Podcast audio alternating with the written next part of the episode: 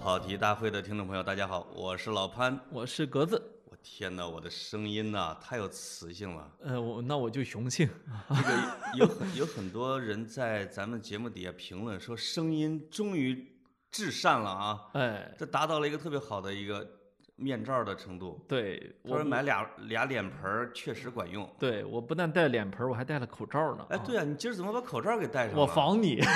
你不是平时反对戴口罩的吗？呃，是没有，呃，但是我不，我反对戴口罩是，我反对什么时候都戴着口罩，就是啊、啊，我我反对走大街上是吧？所有人必须戴口罩，这个呃我这个是不用的。我到现在是你的信徒是张文宏说，啊，呃，三点吧，第一个啊保持社交距离，第二个戴口罩，第三个洗手是吧？对说同时做到这三点的，他还没没看到过谁得那个新冠的啊。是啊所以咱你又咱戴上了。是咱们吧俩现在呢没能保持社交距离啊啊，所以呢我就要戴口罩啊。哦，是这个意思啊。哎，对啊，呵，你害得我现在在小区散步也不戴口罩，我也在路是上散步也不戴口罩，我也不戴。哦啊，呃你这么严格呢？呃，是我，我只是怀疑你有点整容 了不是就 是我，我其实那那那往鼻子那儿垫了垫啊啊，垫了但是垫趁这段时间大家都看不到我，我回用热水准备给你洗一洗。回头出出镜的时候就很就很一很那个欧洲风情了因为啊。我有一个小朋友，前些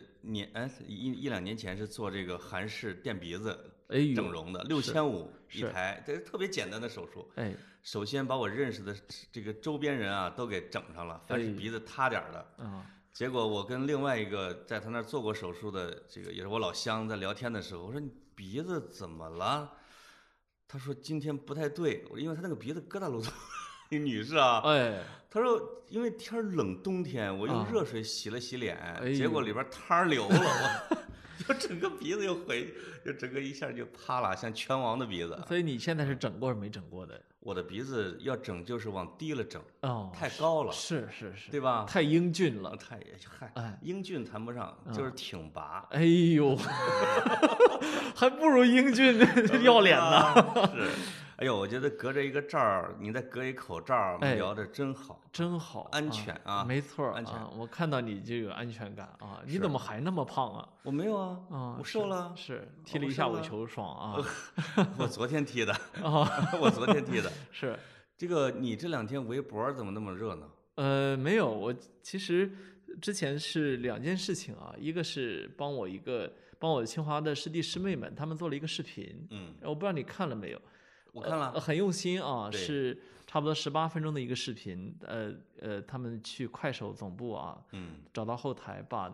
把那段时间的武汉的所所有的快手视频穷尽了，嗯穷注意是穷尽了，啊，看完了全部。嗯嗯，作为一个这种顶级流量的 APP，它能看完了一个城市的全部啊，对，然后剪辑出来这样一个手机里的武汉啊，嗯我我看我那天正在深夜写稿啊，凌晨一点多，我觉得哎呦好感动，就匆匆的在微博上发了一下，我对万万没有想到引起了大家那么大的共鸣，嗯，二十多万条转发，主要你很少用“强烈推荐”这俩字，哎，下次对吧我就用强烈推荐老吐潘。血推荐。哎，你对吧的你的 T 恤我就强烈推荐，你呃的 T 这 恤，总共就卖出三百多件儿 去我啊！的 T 恤让你很感动，我的不是不是，我的让你卖，你帮我推销 T 恤让我很感动。哎，这个 T 恤其实跟大家插播一下，是是吧？是有三百多件儿哈，三百多件儿啊，虽然不算特别炸，但是呢，也把王晓峰老师的库给清空了。 清空了啊，哎对吧？问了问，原来他总共库里面就三百件儿衣裳。对，总共就三百件儿。在这里边儿，其实要跟大家先说一下什么呢？就是，呃，之前也提醒过大家，买的时候如果是说已经排在了三百件儿以后的哎，啊，就是你可能要往后再延半个月才能拿到货，嗯，因为它在第二批货的 在进货中。哎呦，啊，而那个进货实际上是有点紧张的，它这个材料啊、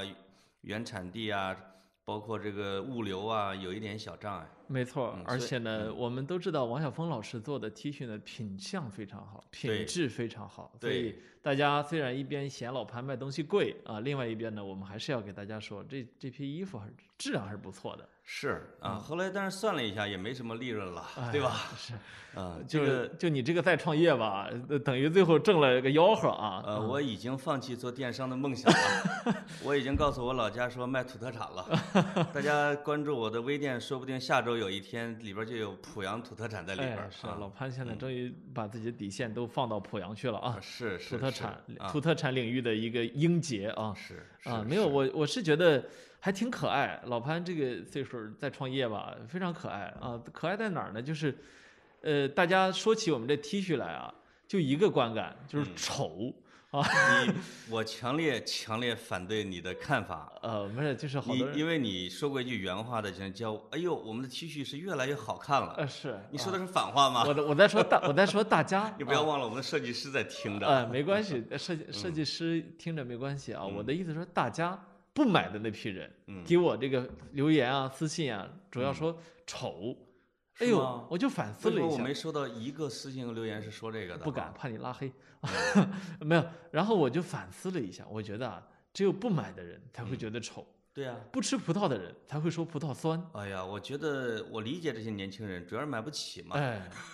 你说一你说一件 T 恤，说好的十八，你一百一十八啊，对，这个这没关系，我但们是的销售截止了。但也要告诉大家一个好消息，就是我们出现盗版了，哎，对吧？这个盗版哪个平那个臭名昭著的电商平台上已经出现了我们跑题大会周边 T 恤的盗版，哎，我们在正在考虑怎么把它给告到破产，对吧？人红是非多，哎呦，真是！我跟王晓峰说了这个情况以后，王晓峰只说了四个字：恭喜恭喜。他说：“他说祝愿他倒闭啊，因为他已经被盗版了很多年了。”啊、是，嗯，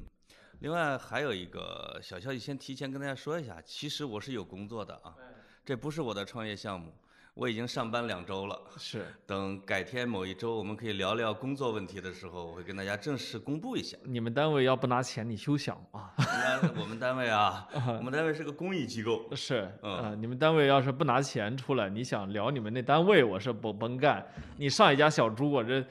哎呀，上家小猪被我聊破， 不能说聊破产了呃啊，小，猪我现费在了。多少口舌，一分钱都没拿着啊！啊，小猪现在只不过从肥猪变成了瘦肉哇！哎，是，啊嗯、挺好，挺好啊。对，，我的老板还是听众的，我也是说给他听的啊，嗯，这是是，挤水分吧。没错儿啊啊，这种好事儿。啊，对吧三？三亿美金能霍霍好久呢呃啊！嗨嗯，听说你还捧红了一个视 频，嗯没有，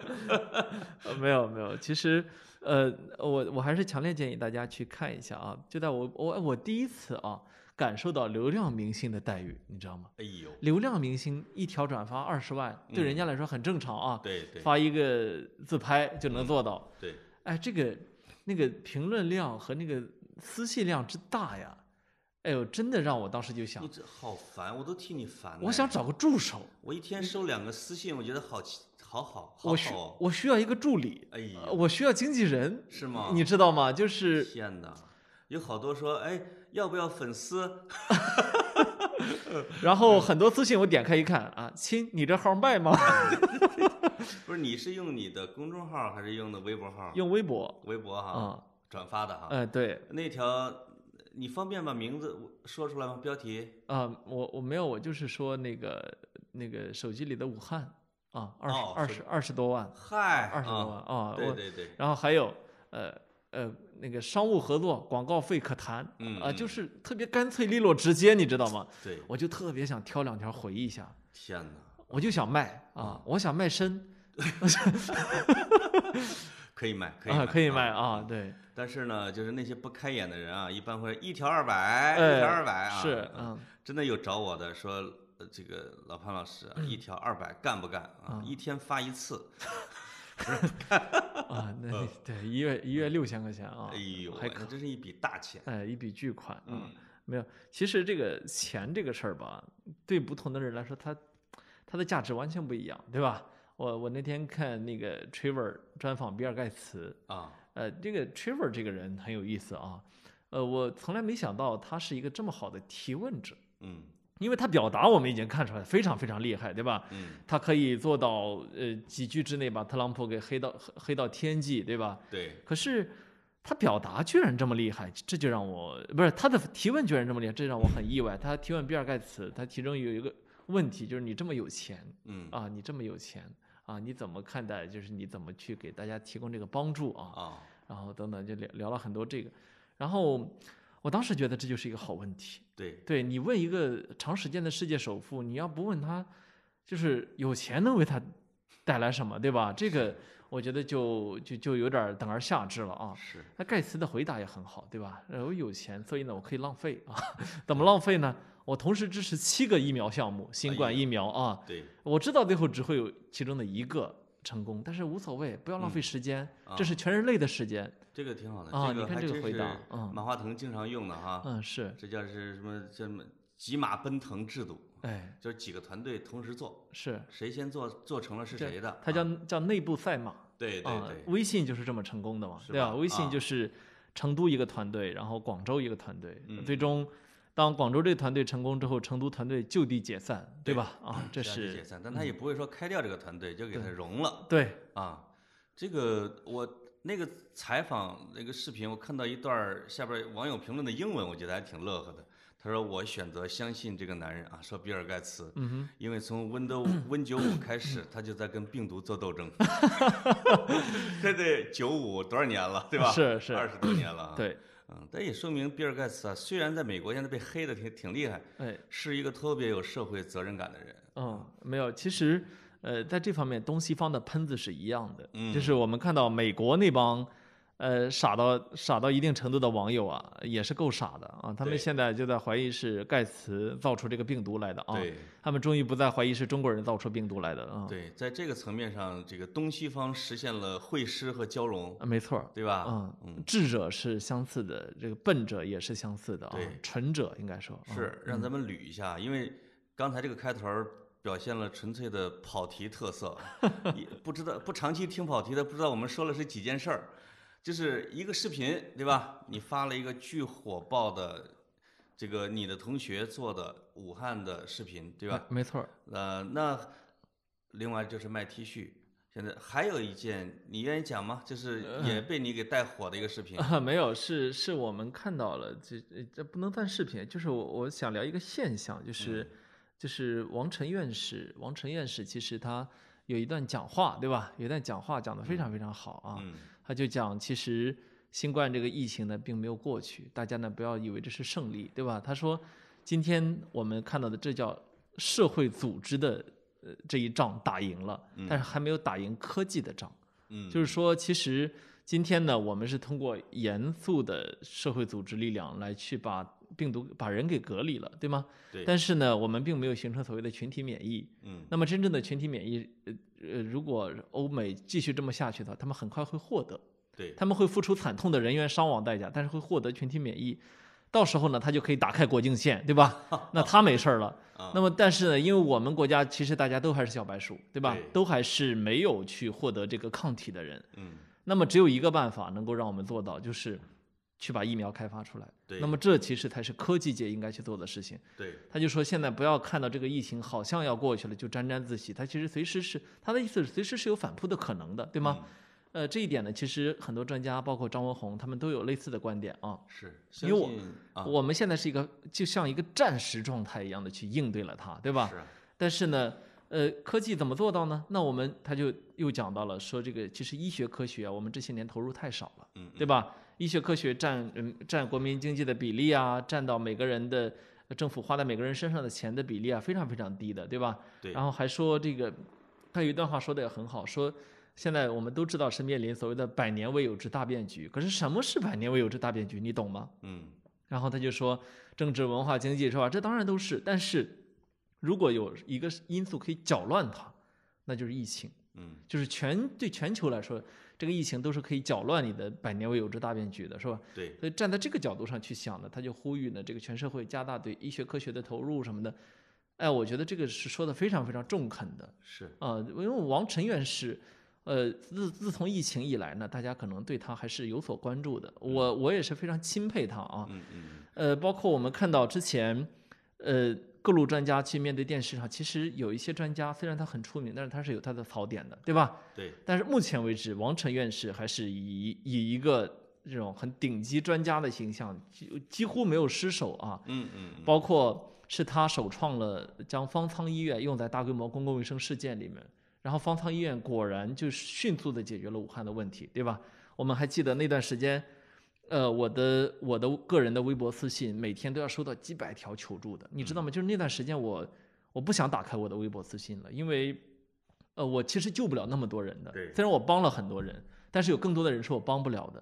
那你说哪个帮哪个不帮？这这有点像掷骰子，有点对像去猜拳，对吗？但其实本身不应该由我去做这个决定的，嗯，但是没有办法。那么，所以武汉那个时候最最艰难的时候，王晨院士他们提出这个方舱医院是个天才创举，对吧？一下子解决了大量的轻症病人得不到收治，对但是又挤占医医疗资源的问题，对吧？对。然后方舱迅速的现在推向了全世界，对吗？因为全整个世界都发现，哦，这个是管用的，对对吧？塞尔维亚，呃，让我们去帮他们建设方舱，意大利，然后更有趣的是纽约，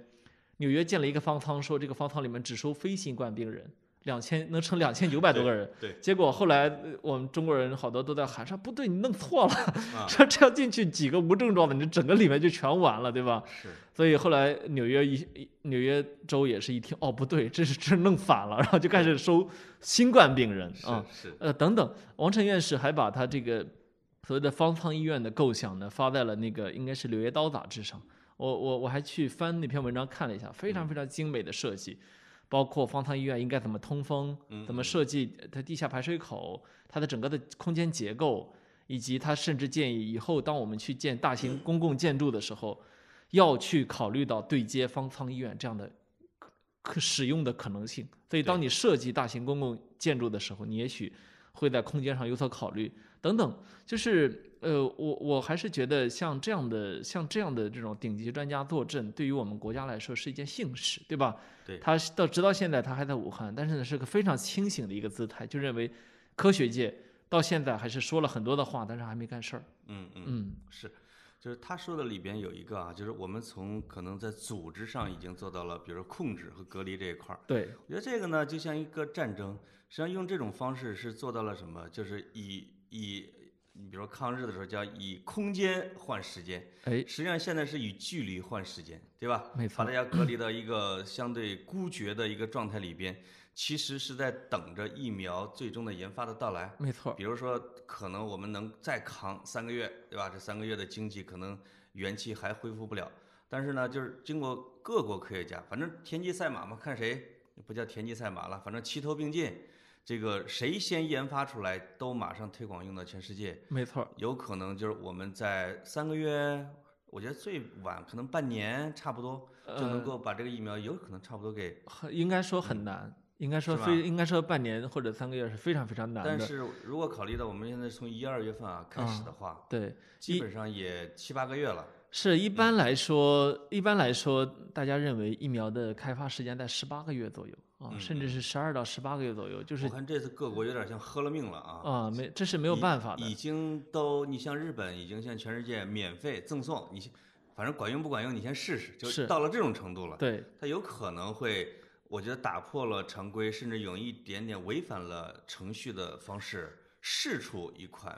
管用的东西来，已对吧经有已经有科学家在呃，应该是一个社论，我记不得是新英格兰医学还是《柳叶刀》的社论里面，嗯，在呼吁这么一件事情，就是对于这个疫苗的抗体啊，因因因为我们知道这个有很多志愿者去注射了疫苗嘛，对吧？对那么好，注射疫苗之后，其实你你说怎么检验它有没有用呢？其实他们在呼吁这么一件事情，就是我们去召集志愿者，打了这个疫苗的志愿者，让他感染新冠病毒，就是已经在呼吁这样的人体实验了。为什么呼吁这个呢？就是假如啊，假如一定要去损耗一些人的话，其实几百位志愿者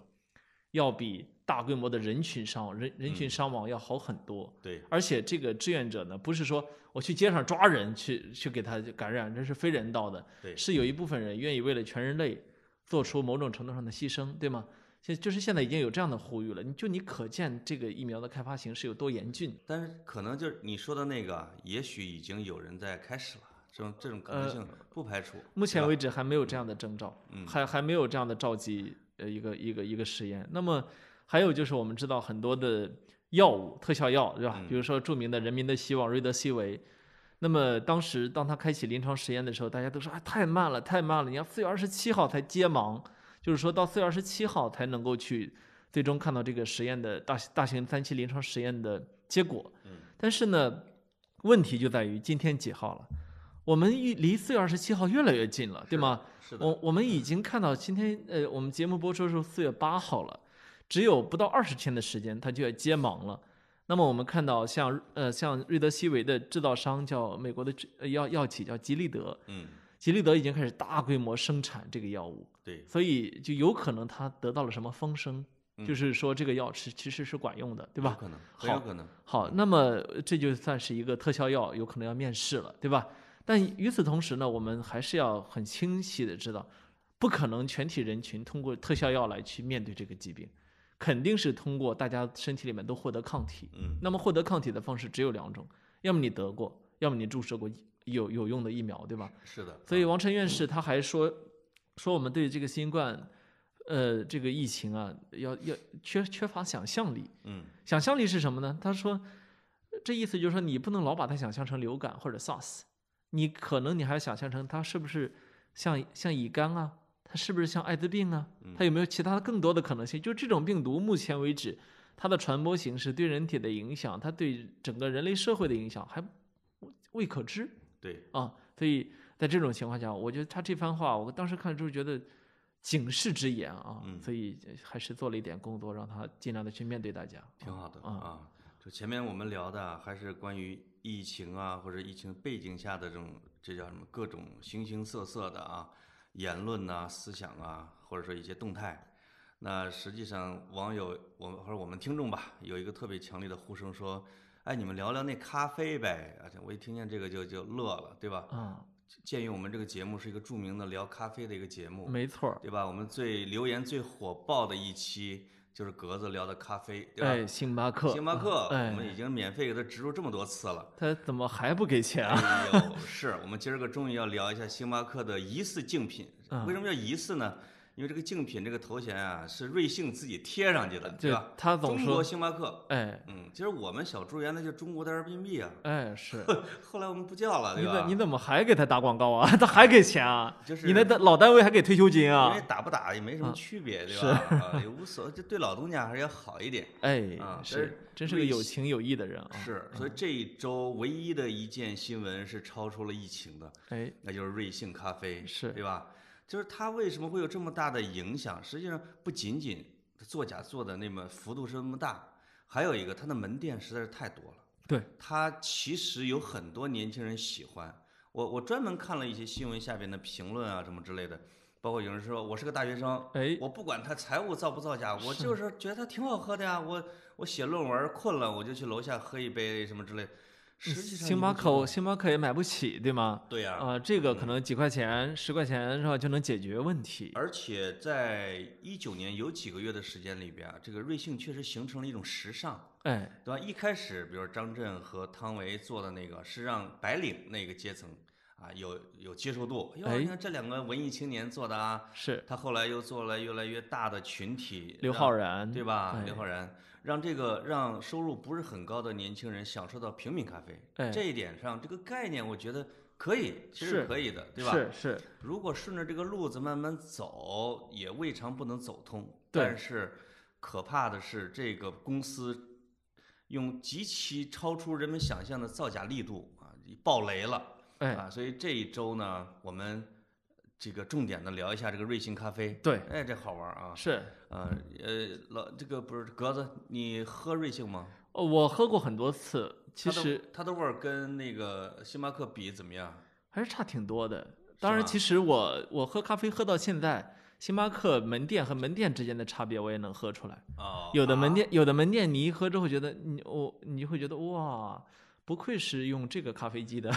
就你知道吗？咖啡机是有差很大的差异的。啊，这真是个性化的门店呢。呃，星巴克它有的门店会会拉血本儿，是吗用用咖啡机里面的顶级，呃就比较顶级的啊啊，不能说是最顶级的。对，呃，比如说呃，我们俩上次去的七九八那家星巴克，它它用的咖啡机就是非常非常好的。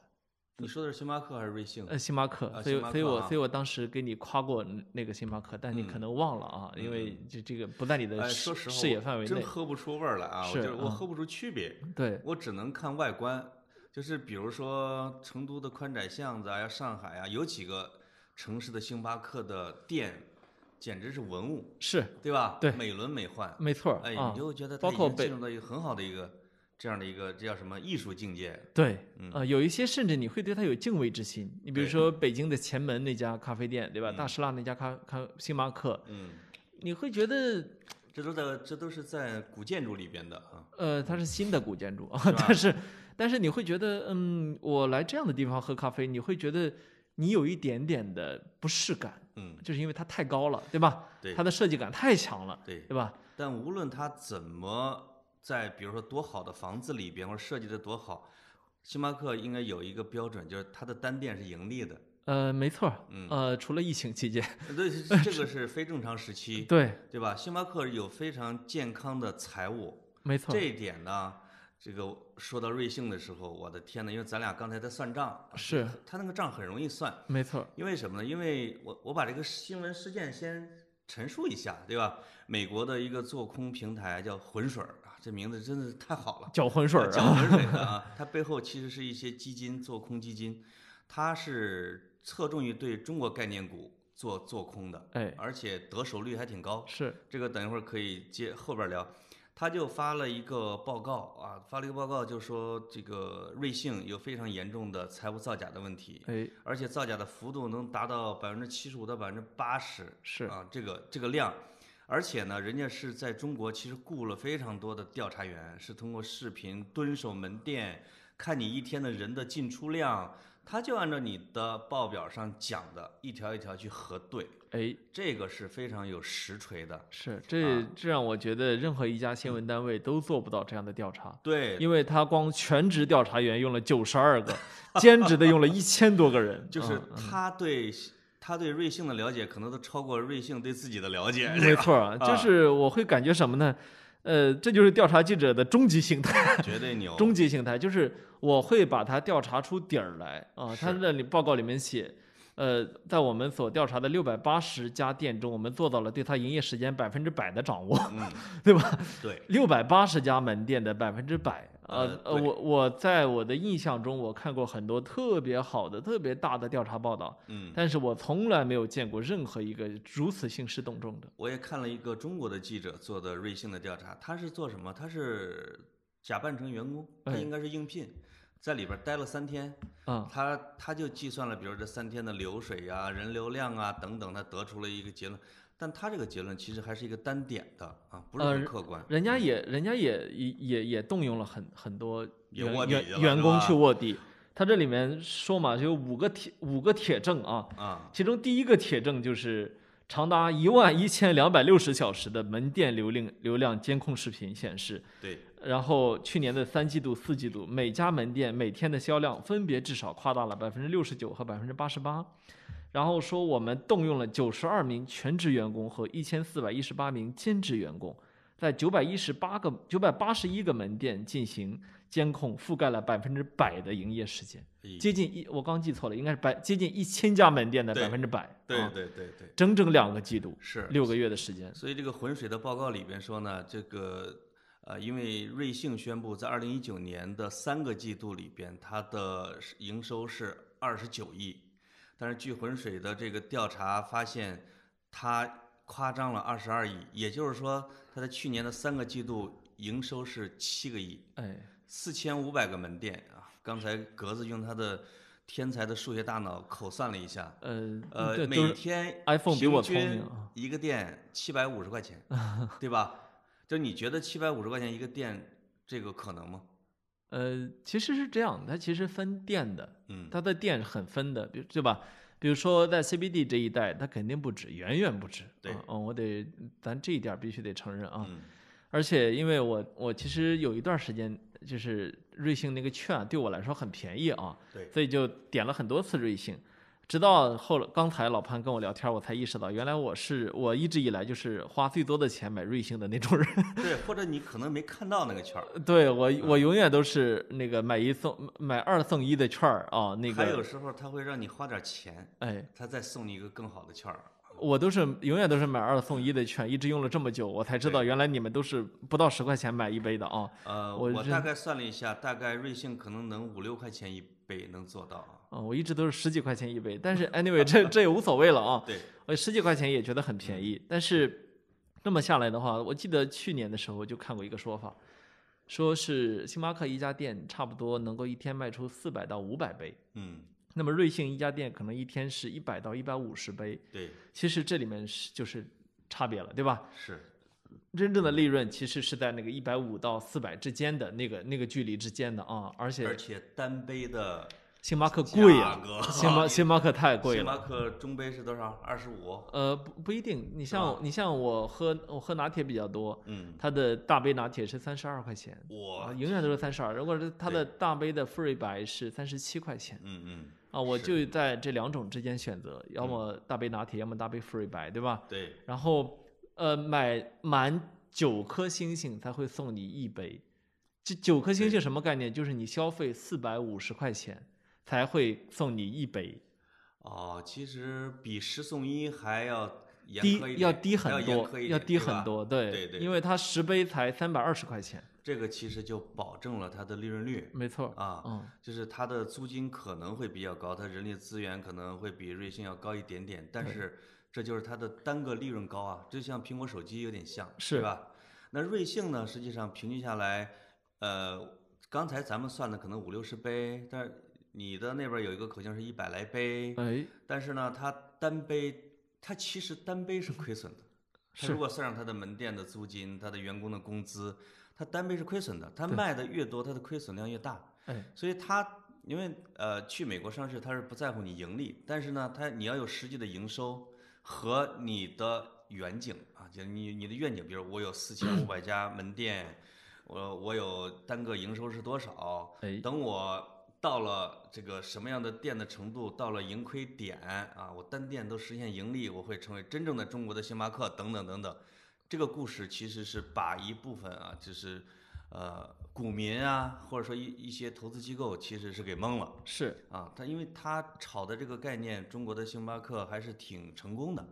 啊，但是没想到它的造假的幅度实在是太大，对，嗯，这里边我觉得，呃，对整个的互联网公司，尤其是想去美国上市的互联网公司，是一个极其大的一个伤害对，啊。另外一个呢，对这个瑞幸自己，我觉得瑞幸可能基本上很难活了。那在对美吧在美国的资本市场上，基本上一次就判死刑，判死啊，他没有其他的翻身可能性。呃，因为被我也看了一下被浑水做空的一些互联网公司，其实有一些就是没有一家啊做作假的幅度像瑞幸这么大的，但是有那么三五家也都被打退市了，实际上。是包括连分众啊是都被打退市，结果在中国又 A 股呢又借壳上市是，啊、有几个是被浑水做空撑撑下来，而且股价更高了的就是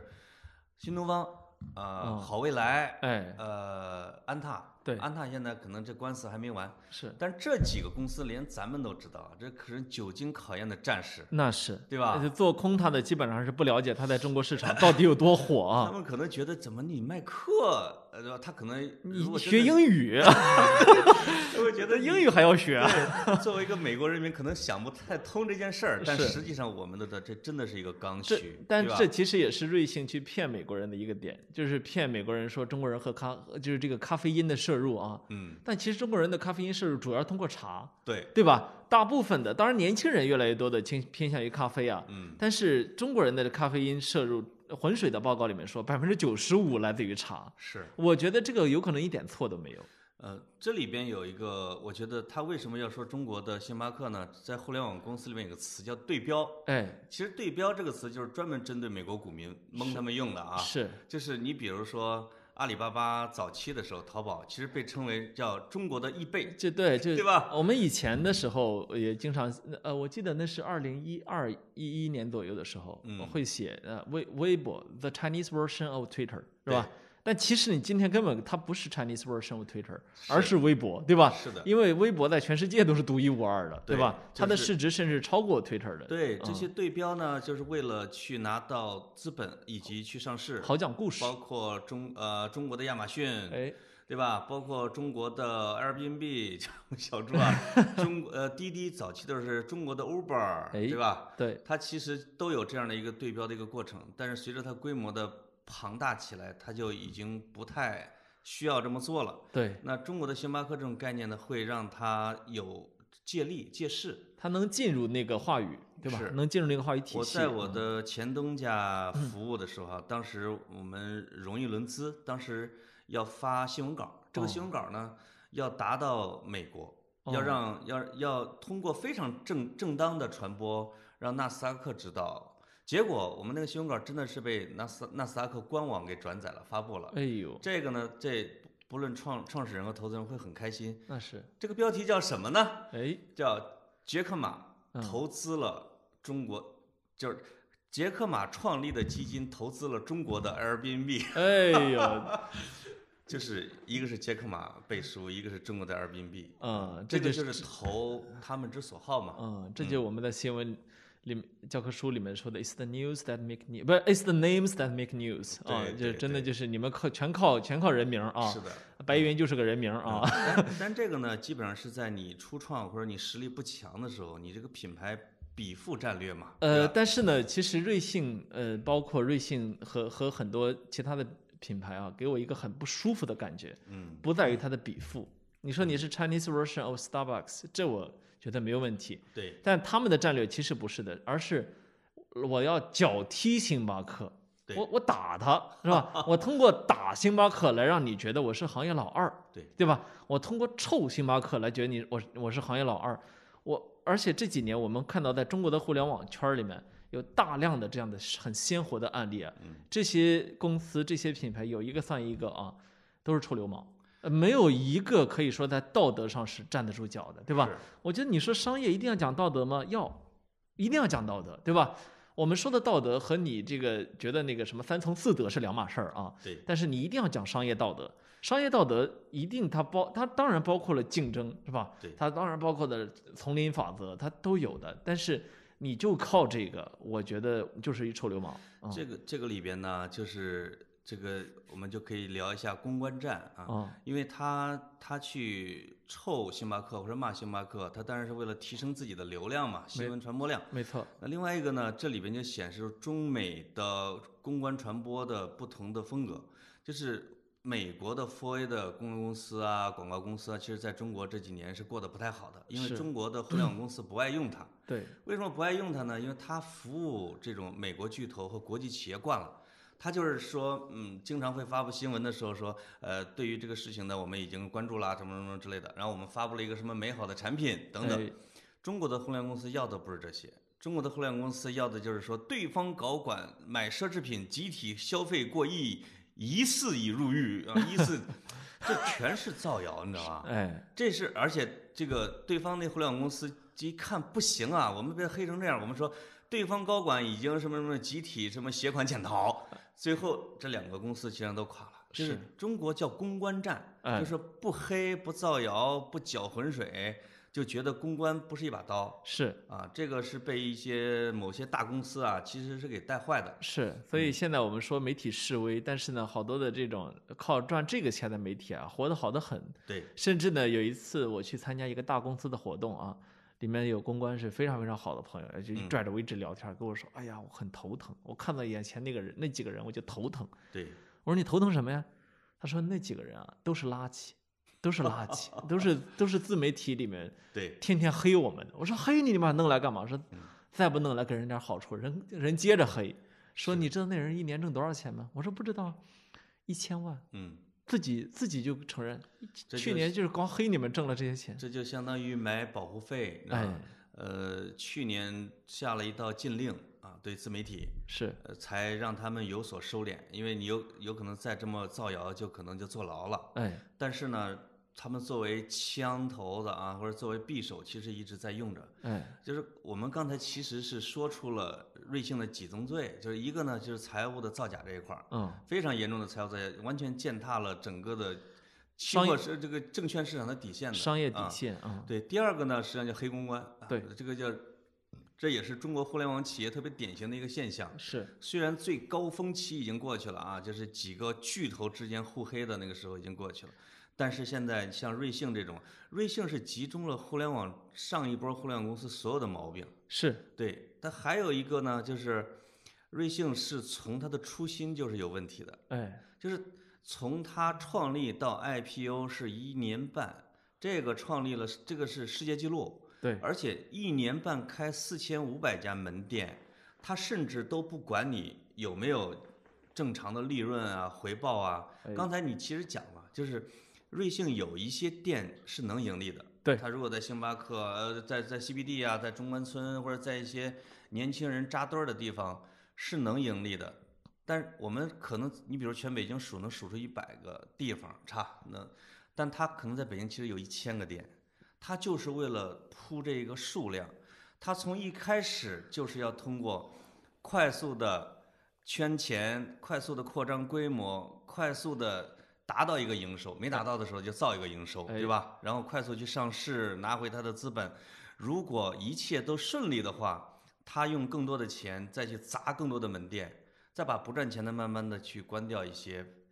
哎，如果通过这个高风险游戏，有些人是真能玩成了，是对吧？啊但是这个前提是需求非常旺盛，对，然后这个国家的这个经济，比如说都百年百年百分之八百分之八，就是一直往上走，哎，对吧？对，它有可能是玩成的，但是这中间有一个环节是漏掉了，它就会从那个绳子上这个掉下来，它对就玩砸了。是他嗯他对自己进行了击鼓传花，对吧？对，他没有敌人，但是自己跟自己玩了一场啊。它是一个圈钱游戏，是，对吧？我现在特别的烦这个这个词儿，就是嗯你说钱吧，是特别好的一个东西，对吧？嗯，市场呢也是个非常好的东西，应该说我们这代中国人都是非常感激市场的，对吧？我们是在市场经济这个大潮流之下，我们过上了今天的这个生活。是的，但是我非常反感的是现在这个所谓的这个资本运作啊，它当然我我能理解，金融市场金融绝对是属于我无论是从过去一两百年，还是在未来的几百甚至上千年里面，它一定都是非常非常重要的。对，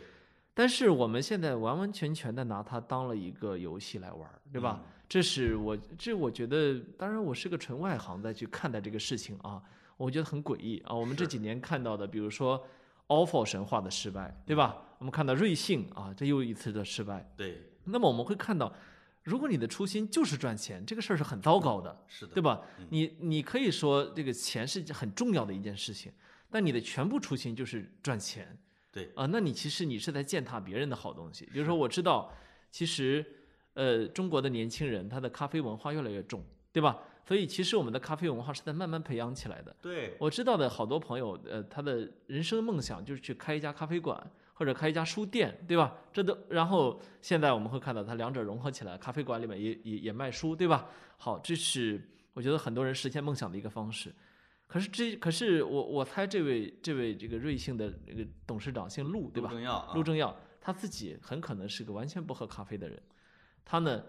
介入这个领域纯粹是因为发现星巴克很赚钱，对吧？嗯，然后这个咖这个咖啡咖啡这个生意，只要大规模，它一定是赚钱的，对嗯吧？那么一下子打进来，其实它冲垮了很多，冲对垮了很多正在为这个事儿而努力的人，对吧？？实际上，它有点啊，我觉得伤害了咖啡这个名字。没错因为咖啡是一个需要精挑细拣，慢慢的去做。包括星巴克，你别看是连锁店，它的那个手工程度也是很强的，对吧？是，嗯，但它实际上就把咖啡直接给矮化到了速溶这个这个这个级别上去了。对，嗯嗯，啊、但是确实冲垮了很多的小咖啡店，呃，而且其实也我觉得伤害了咖啡的这个这种门类，这对一点很这一点很很讨厌。没错，非常讨厌啊、嗯是其实本身星巴克已经是一个快消品了，对吧？是，它啊就是它就是咖啡里面不那么的精致的一个版本，就只能说是咖啡里面比较中等化的、随处可得的，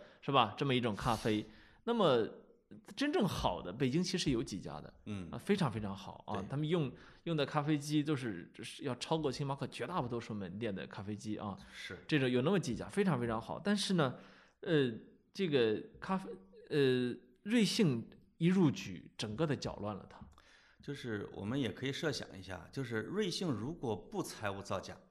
它是不是能上市？其实我是觉得它也是有希望的，没错，对吧？它如果把这个，因为大家都知道肯德基啊、麦当劳啊、星巴克啊、他们在选址的时候是经过非常庞大的数据分析，对而且会让活人在这个路口数人、对，人流量等对等来测算财务的投入产出。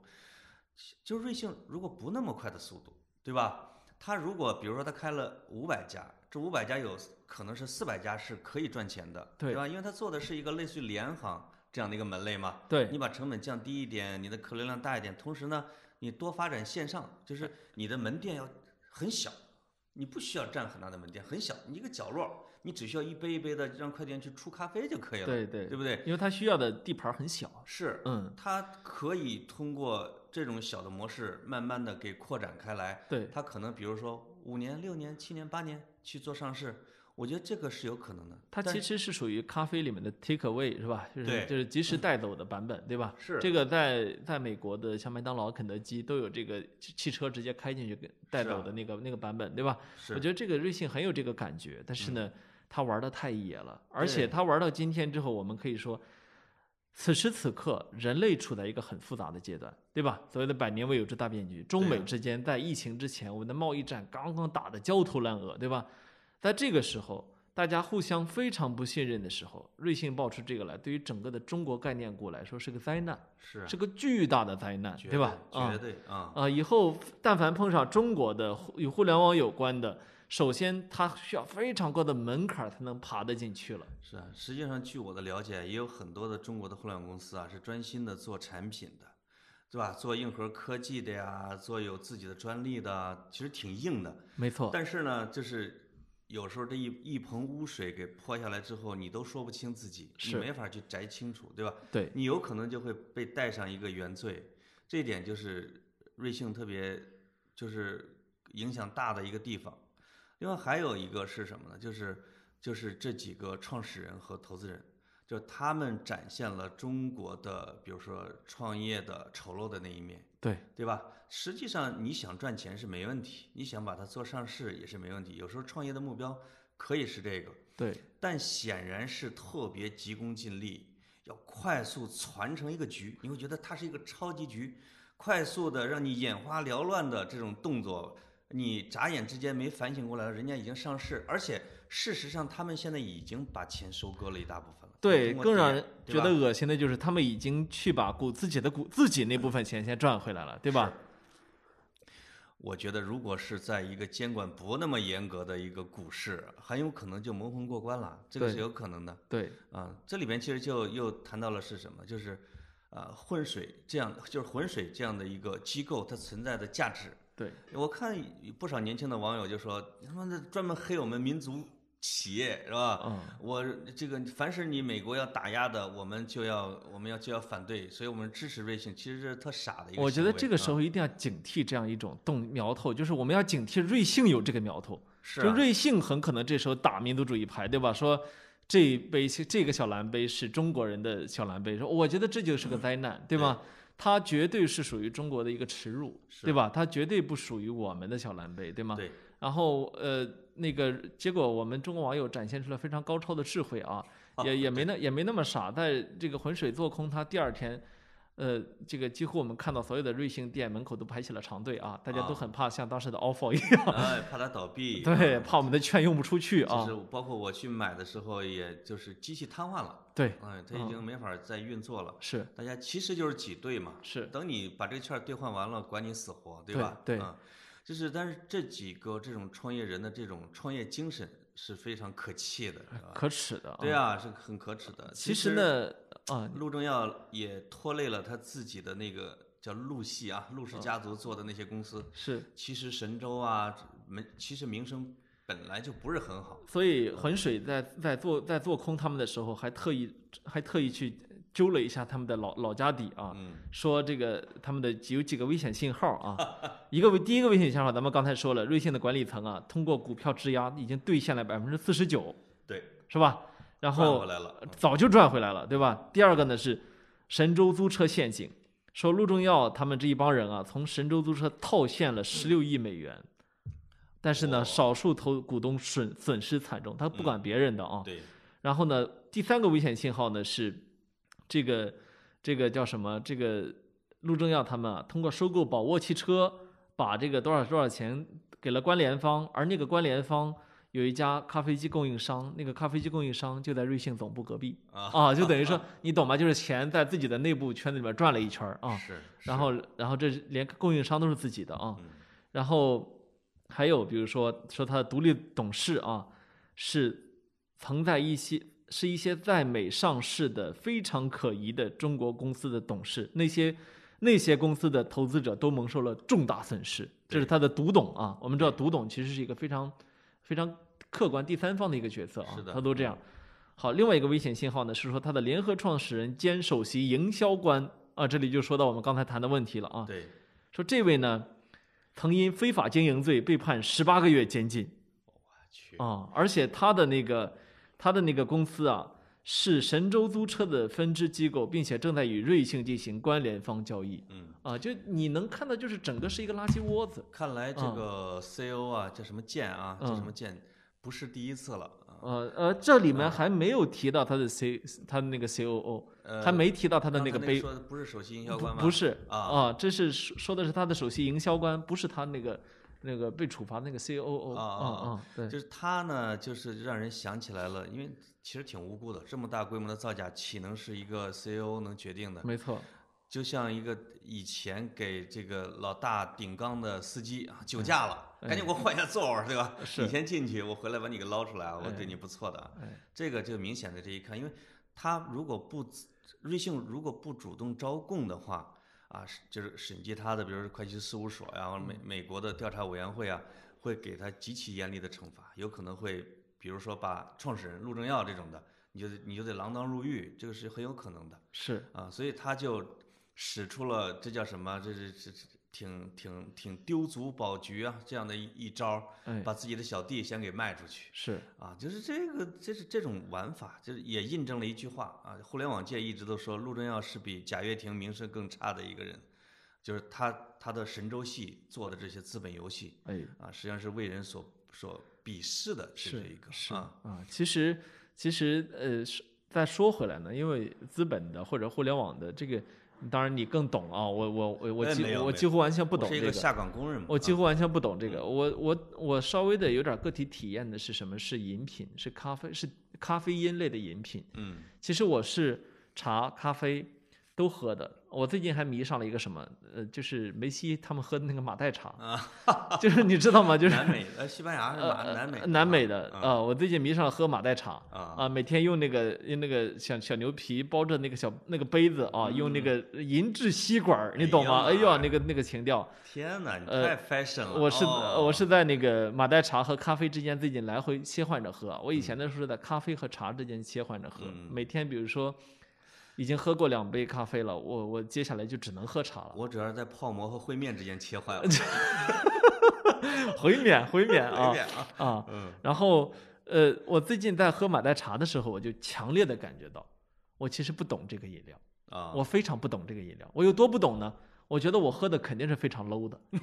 为什么呢？因为它价格很 low，啊 但是呢，我喝不出来嗯，我只是觉得它还挺好喝的。但他是苏亚雷斯喝的呀，这不是对吧梅 Who cares 梅呀西喝的，梅呃苏亚雷斯也喝，呃我他看他发布会上也喝，他俩都是用一个吸管好喝。像那个谁那个格呃格格子，格列兹曼也喝啊啊，因为他好像对乌拉圭是有一种家乡一样的他感情是啊，他是精神乌拉圭人对啊吧， 对，他也喝，我看过对啊啊。没有，是苏亚雷斯和梅西一直都用一个吸天哪管我们。喝终于成功的扯到了足坛，呃，回来了。 咯噔落这儿了。我呃大家好啊，我们这是一期足球节目啊。是塞尔雷斯和梅西老是用一个吸管喝嘛，对我印象很深我天啊。然后我最近喝马黛茶，我一我感受非常强烈，嗯因为我虽然用了非常好的马黛茶杯，但是我那马黛茶非常 low，但是呢，我我我喝的体验还是很愉悦。啊有多愉悦呢？头两天我完全在不知情的情况下，凌晨三点都睡不着觉。我后来天哪我后来才明白，哦，它其实它这个所谓的马黛茶因也是咖啡因的一种。啊啊、就是它其实对于一个没有喝没有喝过它的人来说是非常强的，对对对，就像你第一次喝咖啡的嗯你时候没，有抗体，呃，你你可能没有耐药性啊，呃没有那么你可能免抵疫是吧受不了这个药啊，你你没有你你凌晨都睡不着。我哦第一次喝喝马黛茶就是这个体验。嘿那么我就在我就我那天那个瑞幸出事儿之后啊，我就在想这个事儿，嗯假如有一天马黛茶在这个街上流行了，那么大家年轻人都开始很追时尚啊，嗯对那其实我手里喝的这个用茶包泡的马黛茶啊就是好 东西，它有可能就是到啊时候的瑞幸咖啡，对吗？是但其实真正的这马黛茶的爱好者，他他会觉得这是对马黛茶的一种亵渎，是的，对吧？是的，你想想看啊、你我们中国人喝茶叶什么时候喝过茶包啊，对吧？嗯？所以情同此理，对他在利用我们这个市场对于咖啡尚没有认知的时候，大家都是小白的时候，上了一个小蓝杯，嗯嗯，对吧？然后这个小蓝杯里面其实装满了，我这么说不知道合不合适，罪恶。对，这个一杯装满罪恶的小蓝杯，投向了一个小小白遍地的市场，嗯，这就是瑞幸的故事。是啊，嗯这个咖啡是无辜的啊，就是被人给利用了，实际上。没嗯错，就是刚才你说了一个，你说了一个词，就是说这是一个饮品，嗯，就是让我回到瑞幸，让我想到什么呢？就是说，呃，上一波的互联网的风口就已经持续了很其实不少年的风口，就是小风口有一波一波的，比如说共享经济啊，对吧？或者互联网加呀、哎呦，那可或不者，是那不小，或者是不小嘛不小了，不小但了。哎是但是我说的整体的大的风口叫平台经济的一个风口，也就是吃就是生活方式类，你会发现吃穿住用行，包括就是那一大波儿，包括电商、零售电商，包括出行，对吧？滴滴的，啊包括这个住宿，包括呃叫什么生鲜，还有包括像一二三那种的啊，其实共享经济、共享衣橱等等等等，这个包括自行车儿，包括瑞幸，它是什么呢？就是因为我也参加过一些投资人的会啊，投资人呢也对我们要进行一些访谈嘛，就是你的什么尽职调查，因为他要在投你这个公司之前，他要给你创始人呢、你是管理层啊，要进行一些调查。 是，然后接下来要开会，说我我为什么要投你，为什么不投你，我做了什么调查。投资人当然这个也很也很严谨，但上一波的这这个投资机构其实是特别迷信一件事情，就是平台是可以做到一个垄断的一个地位。他说，在每一个细分领域里边都有应该一个超级独角兽的存在，就是类似于滴滴这样的存在。哎，就是他们就根据这种理论，就是你创造出一个风口，比如说，哎呦，这个看来这个喝的里边啊，咖啡是一个风口，那么呢，这个投资机构说可以，我们把它砸出需求来，它实际上本身没有那么大的需求，哎，但是呢，我给你，比如说投资十亿美元，你像其实瓜子二手车，二二手车的需求本来没那么大，他就那个那是徐新投的瓜子二手车，那是杨浩勇，杨浩勇之前创办的是赶集。哦，赶集成功的就是跟五八合了以后，他拿着钱做了二手车，他融资能力极强，就是我就是要砸出一个需求，对吧？我可以先补贴补贴，我没有中间商赚差价，我全是赔的。等我把这个平台做大，垄断了整个市场，然后我开始把价格提起来，我就能实现盈利。我通过市这个上上股市，对吧？我可以得到超级的回报。这样的成功率之前一直在成功，一直在成功，他就尝到了这种甜头。哎，实际上已经到了整个的风口的末期，哦而且呢，经济的形势大势在往下走。陆中耀他们实际上还想再拷贝一份儿这样的一个成功案例，把嗯哼瑞幸用这样的一个风口的概念，做成一个在这个行业内至少是第一或者第二的巨头来，哎，然后扎啊、美国投资人的钱啊，或者全世界投资人的钱，然后赚中国的这个咖啡饮品的消费者的钱，来做成这样的一个项目。但中间这个这就玩砸了。实际上，整个这样的一个创业逻辑和投资逻辑，在现在的这个时代，其实已经出问题了。这个泡沫已经被挤碎了。其实政府之前去年和前年在出手，在 整治投资公司，因为你会发现他的钱太多了。没错儿，他这个他这个他这个投资者投资机构的背后，实际上还是大财团和银行，他嗯，用的还是银行的钱，是，对吧？他上市之后拿到了几倍、几十倍的回报，他谋取高额的利润，但是银行那边一挤他的泡沫，说我要收你以前的税，因为你没有怎么交税，我要控制你的贷款之后，他的投资力度就不行了。陆正耀就在于呢，他的家族和他的融资的能力，他的朋友圈儿还能把这个局给攒起来。哎，他们觉得还是应该再捞一下，以弥补投资的其他项目的损失，因为创业项目损失的越来越大，这是一个圈钱游戏。它实际上在绝对钱上可能圈回来了一部分，但是整个的，无论是他们创业团队还是那个投资几个投资机构的信誉，我觉得已经接近破产哎，啊、也他们也亲手跟给上一波互联网创业的这种风口带有投机色彩的风口画上了句号，实际上是。哎，这可能是瑞幸在这个阶段里面呢一个 价值，嗯对吧？宣告了别投机了。对，中国互联网公司再用这个办法再去美国，人家不认了。啊是，嗯，啊，如果能够有这个正面意义呢，还算是一点点价值啊。但是我我其实是有点怀疑的啊，我其实有一点怀疑，就是在在我们这个，呃，我们我们有可能不会看到它的投机的终结，而会看到它的变种出现啊。对，我看到有人转述呃国外的一个人的一个说法，说现在啊、现在去年把自己卖掉的创业公司，应该估计都在偷着乐吧。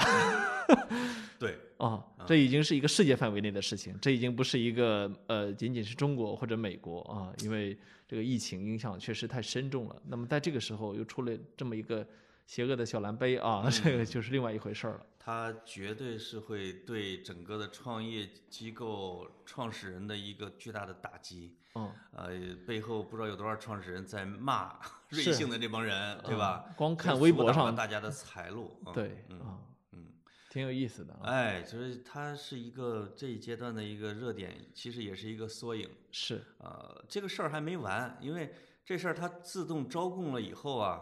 这个美国那边怎么反应还没说，对哎吧？是，啊，到底是怎么起诉他？而且呢，因为他大规模的造假，美国的那些投资者，他最后会派出代表来告你，你有可能要，比如说索赔二十亿到三十亿美元，就是现在美国的你很只能宣布破产了很。多大律所肯定早已经在开始行动了啊，已经开始行动了啊啊因为拿人家拿到的是实锤，这你没是什么好说的，是吧？另外呢，它有可能对其他的中概股啊，也会产生产调查，对吧？是，啊，这个有些就不太好办了，甚至不乏充满恶意的调查，对啊吧？嗯是的，是的，是的啊，呃，赴美上市之路漫漫 啊，对吧？起码赴美上老市潘之嗯老路潘寒冬来袭。呃，跑题大会决定暂时终止啊这条路啊。哎呀，我们不去那儿，我们去印度上市 吧，